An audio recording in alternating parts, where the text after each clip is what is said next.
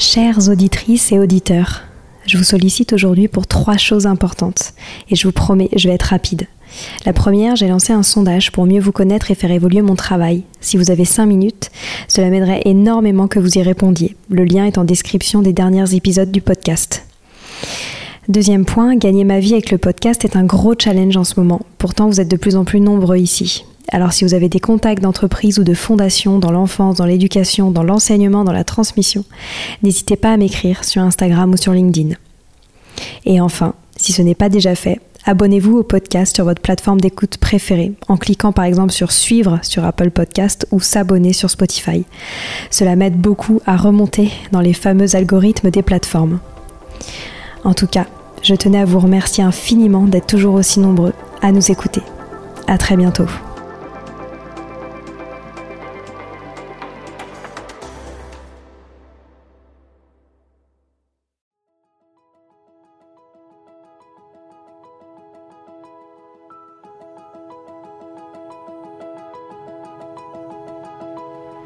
Bonjour à tous, ici Stéphanie et Sylvie Descleb pour un nouvel épisode du podcast Les adultes de demain.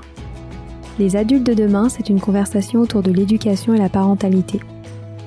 Comme le disait si bien Maria Montessori, l'enfant est l'avenir de l'homme et nous souhaitons ainsi vous donner des pistes de réflexion et de potentielles réponses pour offrir aux enfants le plus bel avenir. Alors si vous avez à cœur d'offrir la meilleure éducation aux enfants, ce podcast est fait pour vous.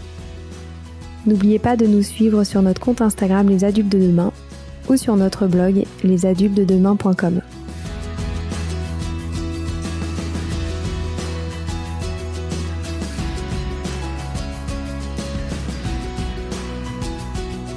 Bienvenue sur les pauses éducatives de Sylvie, un nouveau format de podcast en plus de nos discussions quotidiennes.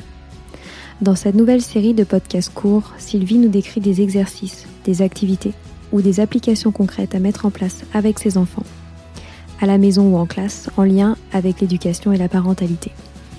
L'idée est que vous repartiez avec encore plus d'idées à mettre en place dans votre quotidien pour égayer votre vie et celle des enfants. Alors bonne écoute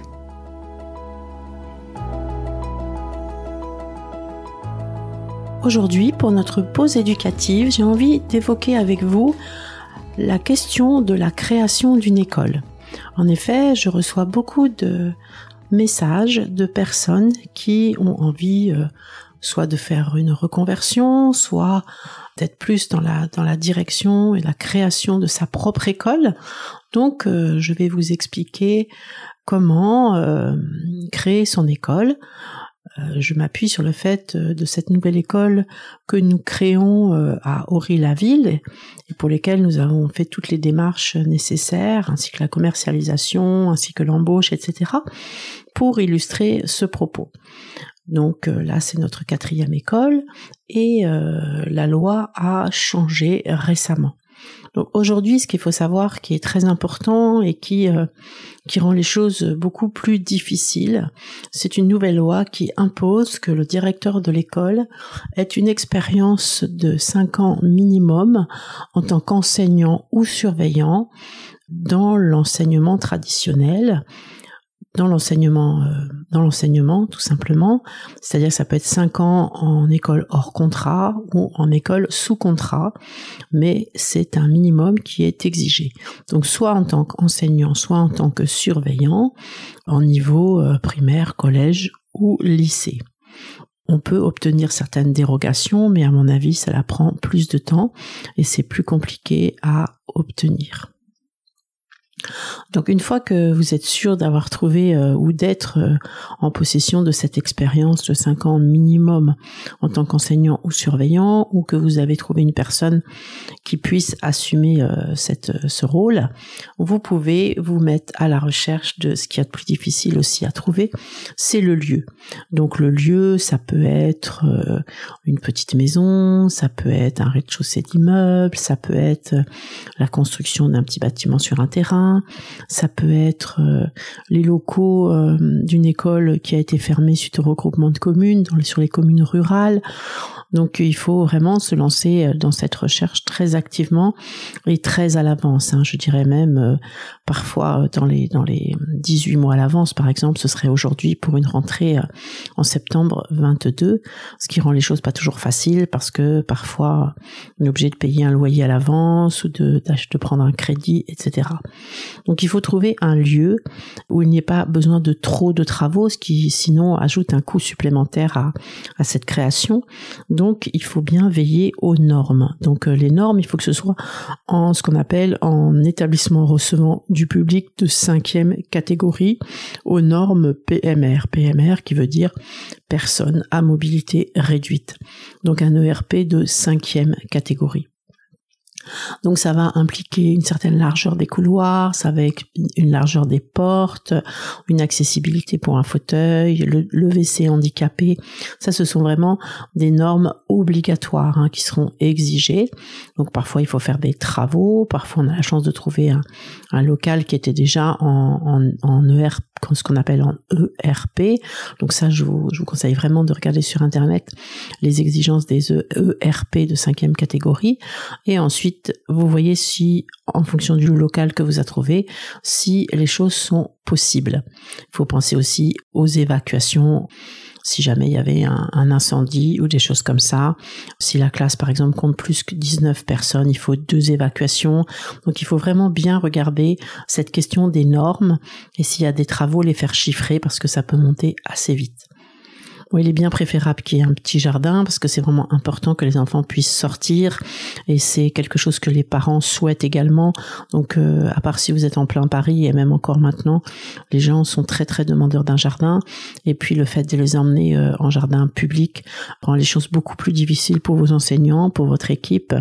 Et donc, euh, si vous pouvez avoir un local avec jardin, c'est vraiment très important.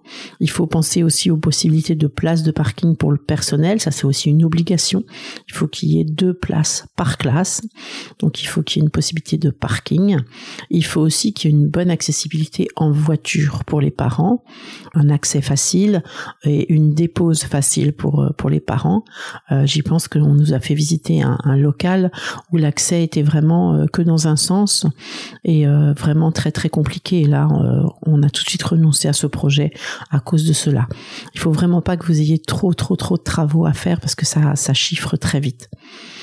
Ensuite, c'est bien d'aller voir la mairie du lieu sur lequel vous, avez envisagé ce projet, parce que c'est mieux de présenter ce projet à la mairie afin d'avoir l'accord de la mairie. C'est toujours bien que la mairie vous accompagne dans ce projet et, vous aide même en termes de commercialisation, etc.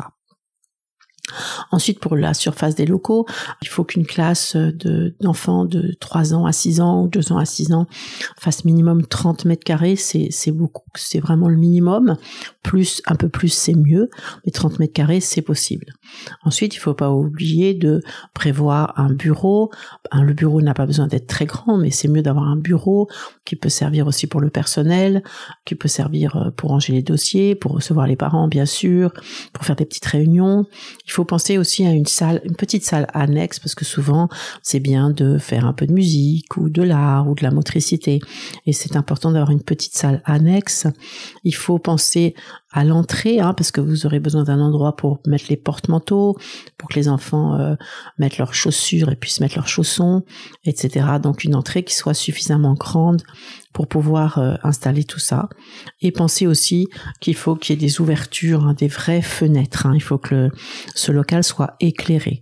J'ai vu une école euh, qui, qui était où je faisais des formations où il y avait juste des petites impostes à la limite du plafond. Et là vraiment c'est compliqué de faire vivre des enfants et des adultes euh, des années entières sans fenêtres qui puissent s'ouvrir. Donc il faut vraiment des ouvertures, hein, c'est important. Ensuite, évidemment, il y a la question du, budget, donc la question du, du niveau du loyer. Donc évidemment, les loyers, ça va être vraiment très différent en fonction de, de l'endroit. Un loyer euh, à Paris ou banlieue parisienne va pas du tout être le même qu'un loyer euh, en commune rurale. Et euh, bah, les frais de scolarité s'en retrouveront également différents, puisqu'en fait, les gros postes de dépenses pour une école, c'est le loyer ou le crédit si vous achetez et puis les dépenses euh, salariales. Hein. Donc il faut vraiment étudier le, loyer et voir aussi éventuellement si vous pouvez pas acheter, ce qui est toujours mieux parce que si vous avez beaucoup de travaux, que votre école fonctionne très bien, que vous êtes amené à devoir changer, ben les travaux c'est perdu parce que si vous si vous redonnez le local au propriétaire, euh, c'est pas forcément une école qui s'installera et donc ça ne donne pratiquement aucune plus-value à, ce local, donc les, travaux sont perdus. Si vous achetez, ben vous avez les, vous donnez une plus-value pour une revente éventuelle. Donc il faut vraiment, avant de s'installer également, faire une étude socio-professionnelle pour euh, connaître euh, la population qui, est aux environs de, ce local, euh, évidemment les revenus, mais aussi les familles, est-ce qu'il y a des jeunes enfants ou non, quelles sont les professions, est-ce qu'il y a, est-ce qu'il y a des, crèches, etc. Ce qui vous, donne euh, un potentiel de clients évidemment. Et euh, en fonction de cette étude du loyer ou du crédit, vous allez pouvoir définir les frais de scolarité. Hein, puisque, comme je vous disais, les frais de scolarité dans votre bilan, puisqu'il va falloir faire un bilan, doivent couvrir les salaires, les charges salariales, le loyer ou le crédit, puis après, il faut pas oublier l'électricité, le gaz, l'eau, le téléphone, Internet, les assurances, le coût de l'expert comptable, parce qu'il faudra faire un bilan, euh, les fournitures scolaires, euh, l'entretien des locaux, le ménage, les achats administratifs, euh, la taxe des entreprises, à vérifier si, si, vous mettez en association, en association si c'est si elle est facturée, la taxe pour la formation continue, la taxe pour les ordures ménagères, l'assainissement, etc. Donc il ne faut pas oublier tous ces postes-là quand vous allez effectuer votre bilan prévisionnel, hein, parce qu'il va falloir vraiment faire un bilan prévisionnel pour voir si euh, les comptes s'équilibrent. La question n'est pas euh, de gagner beaucoup d'argent parce qu'une école n'a jamais été une entreprise qui gagne beaucoup d'argent, mais il faut quand même équilibrer pour que cette euh, école dure dans le temps, c'est très important. Ensuite, il va falloir que vous décidiez le statut de l'école. Donc vous avez deux possibilités ou une association à but non lucratif ou une société. En ce moment, c'est plutôt des SAS qui sont constitués. Donc une association à but non lucratif, évidemment, c'est plus dans le respect de l'éthique d'une école, hein, qui n'est pas là pour faire de l'argent. Mais attention aux associations. En effet, en général, les membres de l'association sont les parents d'élèves qui ont un droit de vote. Et j'ai vu plusieurs cas de personnes qui s'étaient vraiment dévouées à la création de leur école et tout d'un coup, au moment de des réélections, les membres se mettent ensemble et font exclure euh, les personnes qui ont été à l'origine du projet. Donc moi, ça m'est arrivé euh, dans une école que j'avais créée tout au début, il y a plus de 30 ans, où vraiment on s'était donné, on avait fait des énormes travaux, on avait vraiment on s'était investi en temps et en, en beaucoup de choses et les parents ont décidé que que euh, avaient envie de reprendre l'école puisqu'en fait un projet d'école ça fait vraiment rêver les gens et une école qui est déjà créée, qui a ses locaux, qui tourne un peu, ben ça fait encore plus rêver parce que ça demande pas beaucoup d'efforts euh, pour pour la pour la création, pas beaucoup d'investissement. Et donc euh, les parents euh, se sont mis ensemble et au moment du vote, ils, ils ont décidé notre direction. Donc ça fait très attention au niveau d'une association, il y a ce risque de prise de pouvoir par les parents, ce qui veut dire que après ça peut changer de pédagogie. Donc si vous voulez assurer une pérennité du projet, si vous voulez garder votre école, je vous conseille vraiment de vous mettre en société. Parce que sur le long terme, ça reste votre école, c'est vous qui vous avez décidé ce projet, c'est vous qui l'avez mené à bien. Et même si vous êtes amis avec les parents, amis avec les membres du bureau, on ne sait jamais tout ce qui se passe quand il y a autant d'émotionnel que dans un projet euh, comme une école, il se passe vraiment beaucoup de choses. Donc, il faut vraiment que vous réfléchissiez bien au statut de l'école, peut-être que vous contactiez des spécialistes pour que vous en ayez les conseils, mais après, c'est surtout une décision personnelle qu'est-ce que ce projet hein, Je vous dis souvent, euh, j'entends des gens dire ah mais j'ai une équipe d'amis autour de moi. Mais dites-vous bien que, euh, que les choses évoluent. Donc si vous voulez, si c'est vraiment un projet de vie, euh, je vous conseille de vous mettre en société. Ensuite, il faut constituer le dossier. Alors maintenant, le dossier, les choses ont également évolué. Il faut constituer un dossier qui sera déposé au recteur d'académie en quatre exemplaires et euh, le recteur a 15 jours pour accuser réception ou dire s'il manque des pièces. Donc faites attention de faire le dossier le plus complet possible parce que les écoles hors contrat sont pas quelque chose qui est vraiment apprécié par euh, les académies et donc ils cherchent toujours un moyen de trouver des pièces qui manquent. Hein. mais c'est possible qu'ils n'en. Vous pouvez arriver en le constituant avec beaucoup beaucoup de sérieux à faire en sorte qu'il ne manque pas de, de pièces. Ensuite, le recteur d'académie va dispatcher euh, ces dossiers entre euh, le procureur de la République, la mairie et la préfecture. Puis, vous devez attendre un délai de trois mois pour savoir si vous pouvez ouvrir votre école. Alors ils peuvent, ils vont indiquer leur position, mais souvent qui ne dit mot consent, donc s'ils ne disent rien, c'est que ils acceptent. Donc attention, là on est en période de mois d'été. Euh, l'été souvent c'est neutralisé. Hein. Pendant le mois d'août, il faut vous dire qu'il n'y aura pas de décision de prise. Donc attention, il faut bien déposer son dossier. Je vous conseille très très à l'avance. Donc ce dossier doit être constitué euh, des pièces suivantes. Donc vis-à-vis du, déclarant et du futur directeur, il faut qu'il y ait une déclaration d'intention, c'est-à-dire que le directeur émette bien son intention de créer cette école. Il faut qu'il y ait une attestation d'emploi sur l'honneur, c'est-à-dire cette expérience de minimum 5 ans en tant qu'enseignant ou euh, surveillant, une attestation de domicile avec des justificatifs. Il faut qu'il y ait une copie recto verso de la pièce d'identité, un extrait numéro 3 du casier judiciaire, évidemment une copie des diplômes des équivalences du niveau des trois ans d'éducation nationale. C'est trois ans, hein, pas cinq ans, trois ans. Non, c'est cinq ans. Et c'est un justificatif aussi d'emploi des, des années. Après, par rapport aux locaux de l'école, il faut qu'il y ait une déclaration de la mairie qui ne s'opposera pas à cette ouverture. Il faut qu'il y ait une notice des travaux d'installation en ERP de cinquième catégorie. Il faut qu'il y ait les plans des locaux scolaires et des espaces de récréation. Il faut qu'il y ait les plans des places de parking et le bail si vous êtes en location ou euh, le, titre de propriété. Pour la société qui va gérer l'école, il faut si c'est une société un extrait cabis, si c'est une association les statuts bien sûr avec la, publication des statuts. Et puis il vous faut aussi un prévisionnel d'exploitation sur trois ans.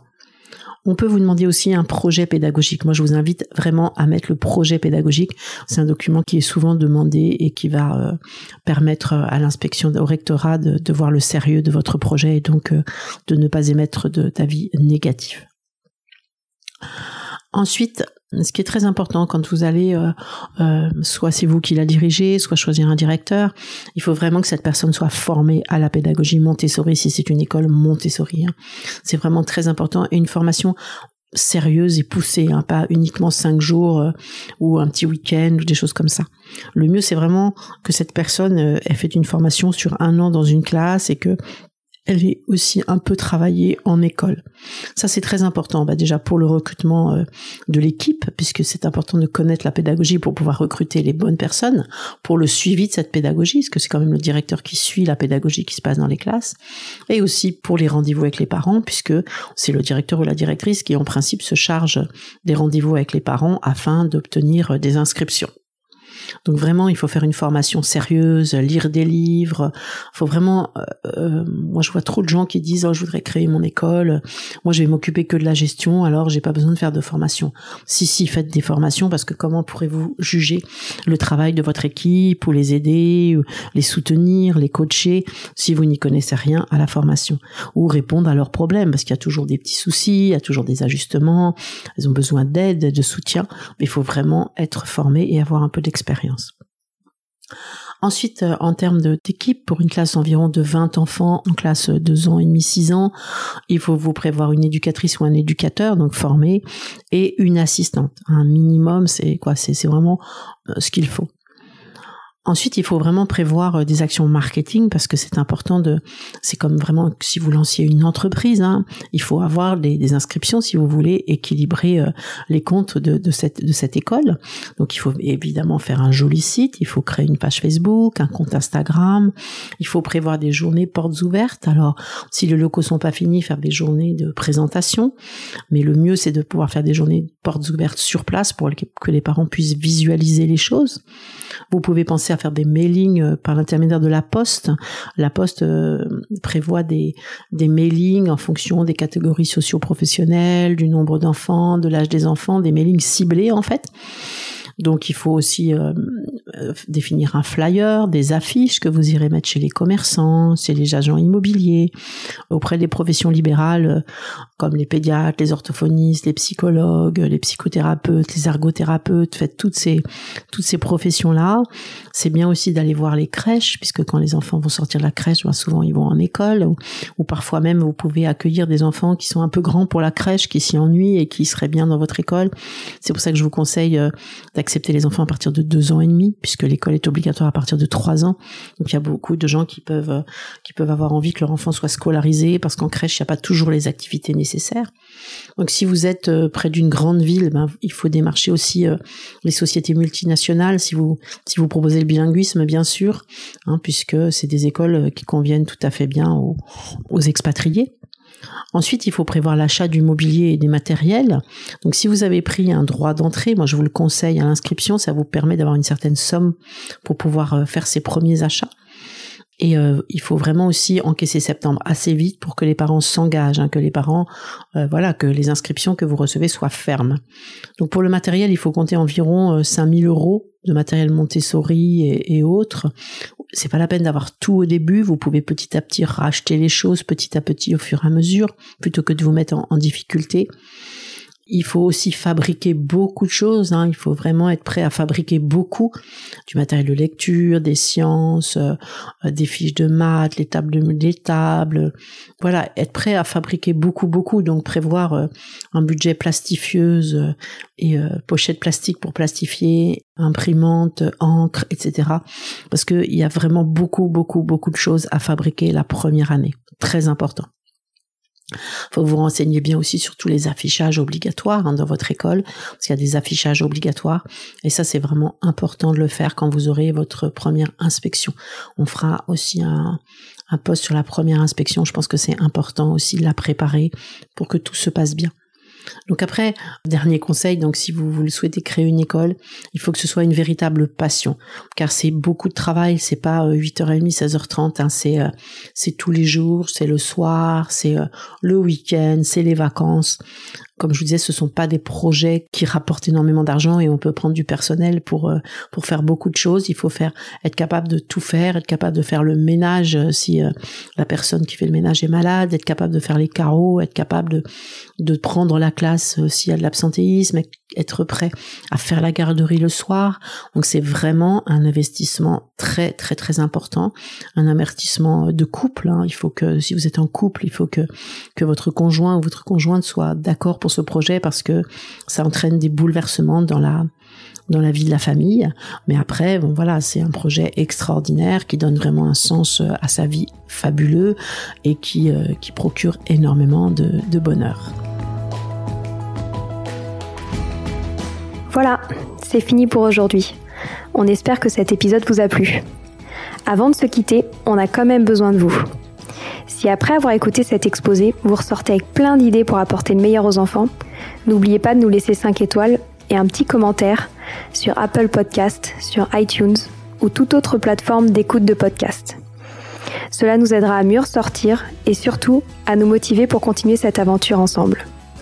Si vous avez des suggestions, des idées de thèmes, des questions à poser, n'hésitez pas à nous contacter sur les réseaux sociaux, Instagram ou LinkedIn, en tapant les adultes de demain. Nous serions ravis d'échanger avec vous. Si vous souhaitez en savoir davantage sur Sylvie, je vous invite vraiment à aller voir son blog sylvidesclep.com ou à la suivre sur Instagram en allant sur son profil sylvidesc, D-E-S-C-du-bas Montessori. Enfin, si vous souhaitez en savoir plus sur le calendrier des prochaines formations Montessori, rendez-vous sur www.apprendre-montessori.fr. On a hâte de vous retrouver vite et à très bientôt sur les adultes de demain.